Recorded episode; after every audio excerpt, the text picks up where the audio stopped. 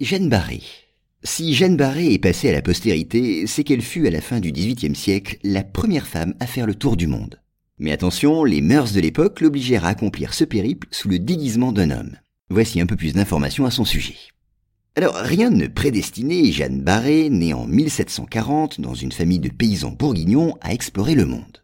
Elle commence à travailler très jeune, peut-être comme gouvernante. Et elle aide son père à ramasser des plantes, vivant même en partie après la mort de celui-ci de la vente d'herbes médicinales.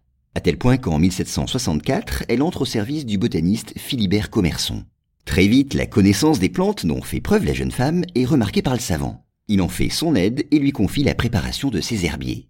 Bientôt, ils vivent maritalement, sans toutefois régulariser leur union. Quelques années plus tard, en 1767, le comte de Bougainville, marin et explorateur célèbre, est chargé par Louis XV d'effectuer un tour du monde.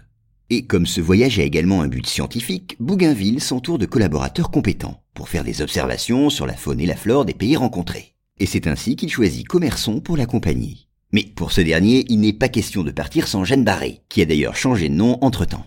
Elle est non seulement sa maîtresse, mais aussi une botaniste avertie, qui le seconde dans ses travaux avec compétence et efficacité. Seulement voilà, un règlement interdit aux femmes d'embarquer à bord des navires de la marine royale. Qu'à cela ne tienne, elle devient Jean Barré et troque ses vêtements de femme contre un habit masculin. Jean Barré suit donc le botaniste dans ses expéditions à terre et l'aide à collecter des milliers de spécimens.